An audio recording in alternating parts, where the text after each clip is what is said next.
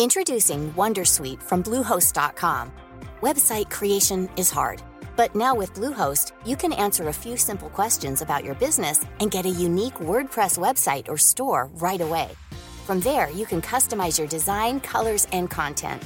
And Bluehost automatically helps you get found in search engines like Google and Bing.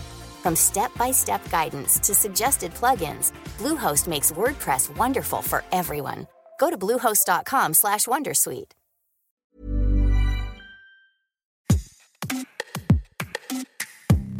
Bonjour, vous écoutez Minute Papillon, je suis Anne-Laetitia Béraud et aujourd'hui on parle de science et de débat démocratique.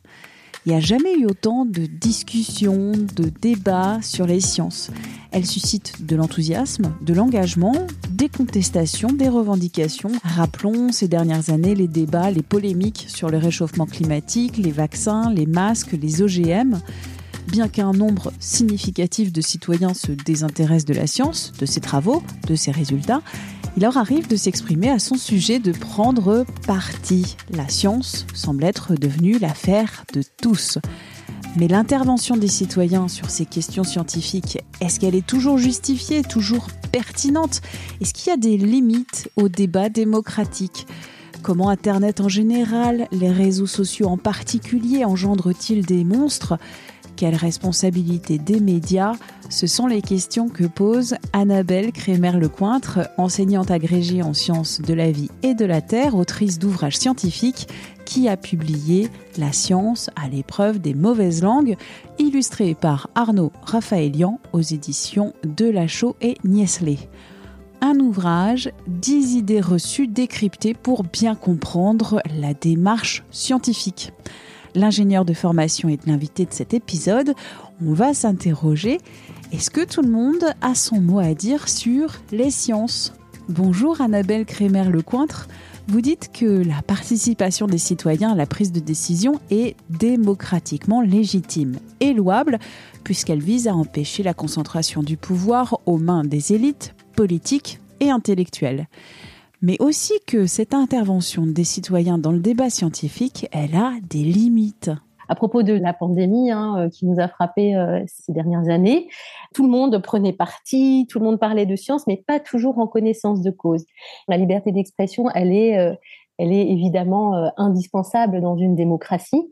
Elle est précieuse, mais avoir le droit de s'exprimer ne signifie pas forcément qu'on est légitime à le faire. Je vous donne un exemple très simple évaluer euh, le réchauffement climatique actuel et ses impacts, ça, ça ne relève pas d'un débat démocratique. Ça relève en fait d'un débat contradictoire entre des experts qui sont légitimes à le faire parce qu'ils sont compétents sur ces questions.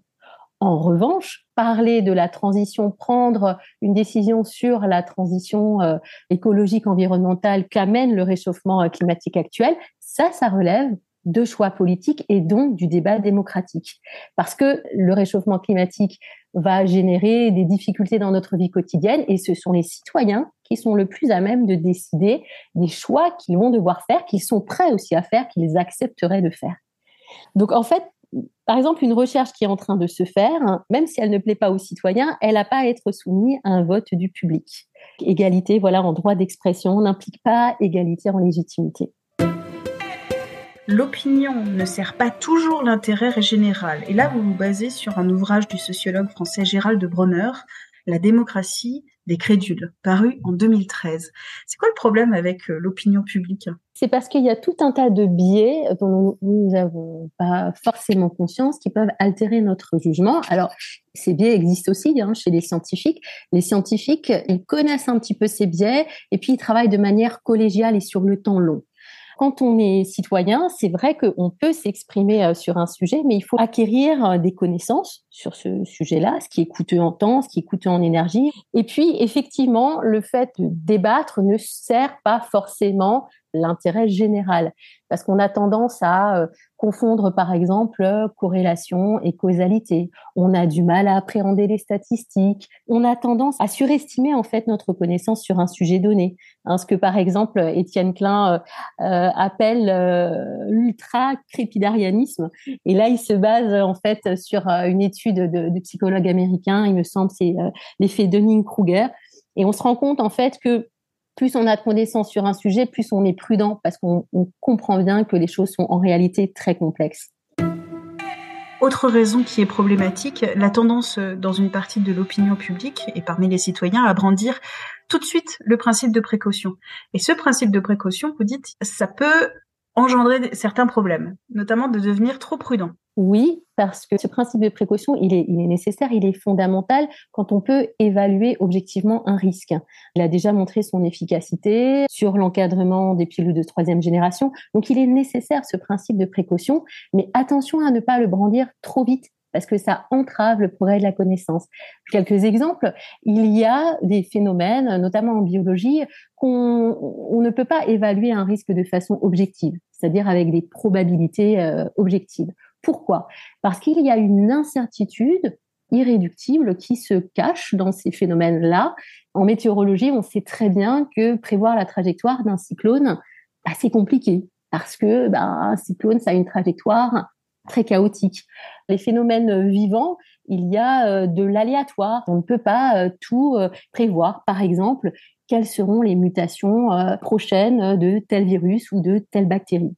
Et dans ce contexte d'incertitude, on ne peut pas brandir le principe de précaution parce que c'est pas un défaut de connaissance. Et cette incertitude, elle restera toujours présente au cœur de certains phénomènes. Vous ajoutez aussi que le principe de précaution et le principe de responsabilité, qui est son, corollaire, ne doivent pas être abandonnés, mais appliqués de, de façon raisonnée pour qu'ils ne paralysent pas le progrès de la connaissance et ne conduisent pas à une inaction dont les conséquences pour la société peuvent se révéler redoutables. Comment appliquer ces principes de manière raisonnée, selon vous? Il faut déjà connaître les phénomènes dont on parle. Un des exemples, c'est l'exemple des organismes génétiquement modifiés. Dès qu'il s'agit des OGM que l'on ingère, donc dans l'alimentation, il y a une espèce de peur collective, euh, parce qu'on comprend assez mal en fait euh, ces phénomènes euh, biologiques. Je veux dire, des organismes génétiquement modifiés, ça s'est fait par la sélection artificielle depuis la domestication des espèces.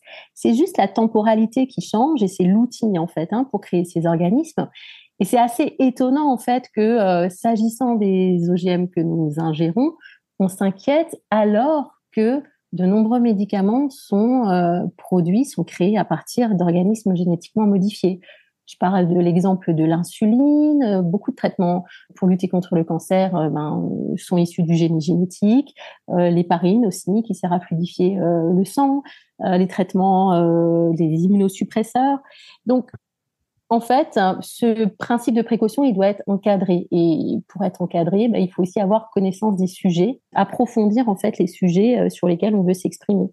Dans les médias, ce qu'on nous inculque à l'école, c'est d'avoir un débat équilibré, d'avoir euh, des personnes qui sont pour, des personnes qui sont contre dans un débat. Et là, vous dites, pour les, vaccins ou pour les OGM, vous aurez euh, le représentant, un scientifique, euh, je sais pas moi qui travaille au CNRS, pourquoi pas. Et après, je reprends une petite illustration d'Arnaud Raphaël Lyon dans cet ouvrage. Vous avez Monsieur Bourlin, qui est marin-pêcheur à Ouessant et qui va nous donner sa sensibilité sur ce débat. oui, moi je pense que sur des questions politiques et sociales, évidemment que c'est important d'avoir un équilibre euh, des points de vue. Maintenant, sur des questions scientifiques, sur des sujets scientifiques, c'est périlleux comme exercice parce que euh, là, on peut, on peut parler, reparler du réchauffement climatique, par exemple. La réalité du réchauffement climatique a été niée pendant plusieurs décennies hein, euh, par certains politiques. Hein. Cet équilibre des points de vue que vous évoquez a conduit à donner un temps de parole équivalent à des gens qui connaissent le sujet et des militants euh, climato-sceptiques ou des groupes de pression et des lobbies industriels, par exemple l'industrie du pétrole. Donc, quand vous donnez un temps de parole équilibré à ces deux camps-là, vous noyez en fait les preuves scientifiques ou vous semez euh, le doute alors même qu'il y a un consensus scientifique qui est, euh, qui est établi. J'ai envie de dire, ça dépend de quelles questions on, traite. Est-ce que quand on dit euh, tout le monde a son mot à dire sur la science, oui, non, oui, dans quelle mesure et non, dans quelle mesure, selon vous? Moi, je pense que c'est très bien que les gens s'expriment sur la science et aient envie euh, de participer euh, à la marche de la science. Alors, ce qui est surtout compliqué, je pense que c'est déjà de bien s'informer et ça c'est euh, un défi en soi. L'information, euh, bah, elle est beaucoup plus accessible, mais on sait aussi que la désinformation circule plus vite en fait que les savoirs, notamment pour les plus jeunes. Hein. Le premier moyen d'information, ce sont les réseaux sociaux. Et là, ne circulent malheureusement pas que des savoirs, circulent aussi des croyances, beaucoup d'opinions, et c'est difficile de faire le tri. Mmh. Donc, s'exprimer pour s'exprimer sur euh, sur une question scientifique, c'est vrai qu'il faut acquérir l'information qui est nécessaire euh, pour pouvoir l'appréhender correctement. Ce qui est compliqué aussi, c'est que quand bien même on a une information scientifique, l'information scientifique, ce n'est pas encore de la connaissance. Parce que pour qu'une information scientifique prenne son sens, il faut qu'elle soit connectée au cadre théorique qui fait sens. Si l'envie, l'engouement est là de s'exprimer, il faut pouvoir le faire en connaissance de cause. Et ça, ça nécessite, je pense, une meilleure culture scientifique commune, minimale. Je pense qu'il y a encore du chemin à faire, notamment sur faire comprendre comment fonctionne la science, quelle est sa démarche, parce qu'il me semble que cette démarche intellectuelle, c'est celle qui nous éloigne le, plus du faux. Et ça serait bien de passer un peu plus de temps aussi dans l'enseignement sur euh, la compréhension de cette démarche. Merci d'avoir écouté cet épisode de Minute Papillon, un podcast d'Anne-Laetitia Béraud pour 20 minutes. S'il vous a plu, n'hésitez pas à en parler autour de vous, à le partager sur les réseaux sociaux. Abonnez-vous gratuitement à ce podcast sur votre plateforme ou appli d'écoute préférée comme Apple Podcast ou Spotify. À très vite et d'ici là, bonne écoute des podcasts de 20 minutes comme Tout s'explique.